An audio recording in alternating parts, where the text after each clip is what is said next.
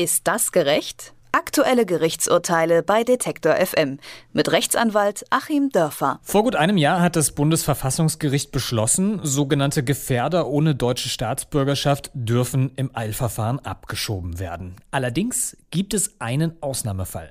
Der Gefährder darf nicht abgeschoben werden, wenn ihm in seiner Heimat die Todesstrafe oder Folter droht. Doch die Auslegung dieser Regelung ist durchaus dehnbar. Das zeigt der Beschluss des Bundesverfassungsgerichts und die Entscheidung des Europäischen Gerichtshofs, nachdem der Gefährder Heikel S. in sein Heimatland Tunesien abgeschoben werden darf. Die Todesstrafe existiert in Tunesien offiziell zwar noch, sie wird allerdings seit Jahren nicht mehr praktiziert. Ist diese Abschiebung gerecht? Und was genau ist überhaupt ein Gefährder? Darüber spreche ich mit dem Rechtsexperten Achim Dörfer. Schönen guten Tag. Guten Tag nach Leipzig. Ja, die tunesische Regierung hat zugesichert, dass der Gefährder Heikel S. keine Todesstrafe zu befürchten hat. Rechtfertigt diese Erklärung eine Abschiebung?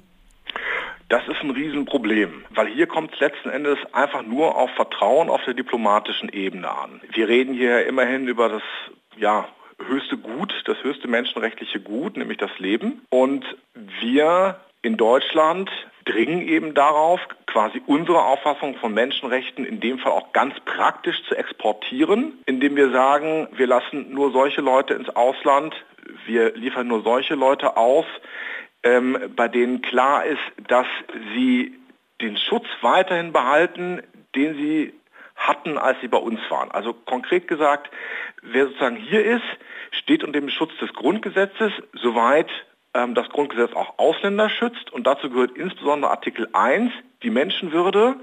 Und wer eben einmal in Deutschland ist, unterliegt dem Schutz dieser Menschenwürde und wird dann nicht auf ein niedrigeres Schutzniveau wieder herabgestuft.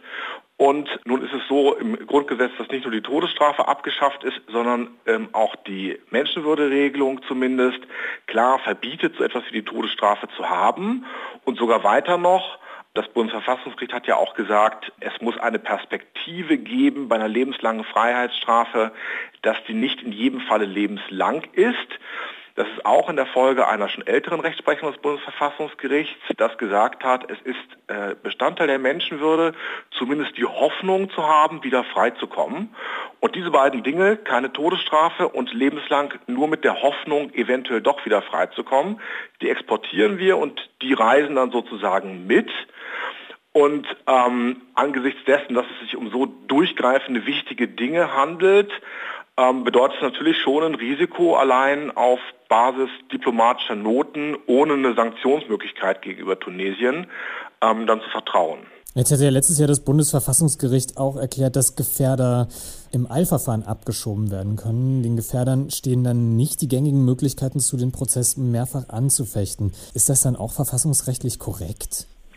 Ja, wir bewegen uns hier immer an der Grenzlinie entlang. Ich vertraue sehr dem Bundesverfassungsgericht. Ich weiß, dass da auch eine sehr qualitativ hochwertige Rechtsprechung passiert. Das ist vielleicht etwas trivial gesagt, aber dass es auch eine politische Linie gibt, die wirklich sehr am Grundgesetz sich orientiert und nicht an äh, irgendwelchen Tagesaktualitäten und aufgeregten Diskussionen. Aber natürlich ist jeder Abbau von Rechtsstaatlichkeit immer sehr, sehr kritisch zu sehen, äh, gerade wenn er mit Sicherheit gerechtfertigt wird, umso schlimmer, wenn er mit allgemeinen Sicherheitserwägungen gerechtfertigt wird und vielleicht die Risiken gar nicht so groß sind. Aber in dem Fall meine ich, ist es gerade noch vertretbar, weil wir ja über einen Einzelfall reden, bei dem man auch nachgewiesen sein muss, dass eben das höhere Risiko, das höhere Sicherheitsbedürfnis da ist. Wir schränken nicht generell die Rechte ein, sondern eben wirklich nur in diesen Einzelfällen. Und äh, da fällt es mir dann auch schwer davon zu sprechen, das wäre jetzt generell überzogen. Aber es ist ja trotzdem ein bisschen schwierig. Also warum nur einmal, dann kann man es ja auch gleich immer machen. Ja, wobei eben, wie gesagt, das ist dann genau die Abwägung zwischen Sicherheit und Rechtsstaatlichkeit. Aber was ist denn die Alternative dazu? Die Alternative dazu wäre dann ja auch, dass das Strafverfahren in Deutschland stattzufinden hätte. Denn wenn wir dann in Deutschland kein Strafverfahren durchführen, werden die Personen natürlich auf freien Fuß zu setzen. Aber man kann ja nicht sagen, nur weil es im Ausland eine Anklage gibt, liefern wir nicht aus und führen auch in Deutschland kein Strafverfahren durch.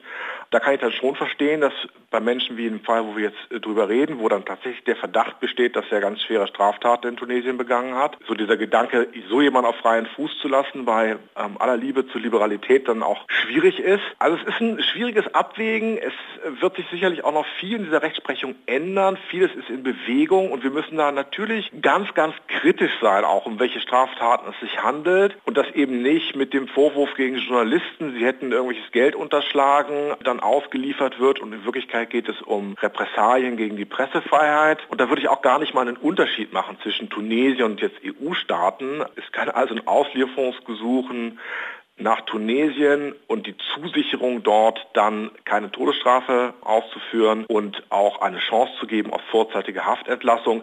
So eine Zusicherung kann durchaus seriöser sein als meinetwegen eine Zusicherung aus Polen. Irgendein Journalist habe irgendeine Straftat begangen, wo ich dann eher kritisch wäre, den auszuliefern. Bleiben wir mal bei dem Begriff Gefährder, über den haben wir jetzt schon gesprochen, dass der ein bisschen schwierig ist. Was macht denn eigentlich einen Gefährder zum ja, Gefährder? Gefährder kommt sozusagen nicht von der strafrechtlichen Seite. Das Strafrechtliche ist ja auch, äh, bedeutet ja immer, dass wir im Nachhinein äh, für etwas, was schon passiert ist, sanktionieren. Zweite Aufgabe neben der Verfolgung bereits begangener Straftaten ist eben die Vorsorge. Da geht es dann um Sicherheit und Ordnung. Und in dem Bereich kann eben auch der Staat tätig werden, auch mit seinen Organen, dann letztlich mit der Polizei, um Gefahren abzuwehren, obwohl ja eigentlich noch nichts passiert ist. Das heißt, es wird Freiheit eingeschränkt, obwohl noch nichts passiert ist. Und diesen Bereich, der Täter ist sozusagen der, der es gemacht hat, der Gefährder ist der, von dem wir denken, er würde es machen und gehen da dann im Rahmen von Sicherheit und Ordnung vor. Das ist natürlich hochproblematisch, weil es vorher passiert, wo ja eigentlich die Unschuldsvermutung noch ganz, ganz stark gilt. Also wenn man die Unschuldsvermutung 100% ernst nimmt, ist der Gefährder eigentlich ein, ein rosa Einhorn, das es gar nicht gibt. Aber hier fangen wir eben langsam an, dann zu sagen, wenn es bestimmte Erkenntnisse gibt, sind wir im Bereich von Sicherheit und Ordnung, im Bereich der Vorbeugung etwas kritischer. Und auch da kann ich nur sagen, müssen wir jeden Schritt auch als Öffentlichkeit genau verfolgen, weil das natürlich der Einstieg in ganz andere Dinge sein kann in eine relativ weite Tätigkeit der Strafverfolgungsbehörden und letztlich, was natürlich niemals passieren darf, ist ein Gleichsetzen der Möglichkeiten dessen, äh, was nach der Tat passiert ist und das sozusagen vor der Tat schon anzuwenden. Also ein problematischer Begriff geht sozusagen um eine ganz weitgehende Abwehr von Gefahren an dem Punkt. Das Bundesverfassungsgericht hat entschieden, dass Gefährder in Ausnahmefällen auch in Länder abgeschoben werden dürfen, in denen die Todesstrafe noch existiert, so wie das jetzt beim Tunesier Heikel S. passieren wird. Ob das gerecht ist, darüber habe ich mit dem Rechtsexperten Achim Dörfer gesprochen. Ich sage vielen Dank für das Gespräch. Ich danke Ihnen. Ist das gerecht? Aktuelle Gerichtsurteile bei Detektor FM mit Rechtsanwalt Achim Dörfer.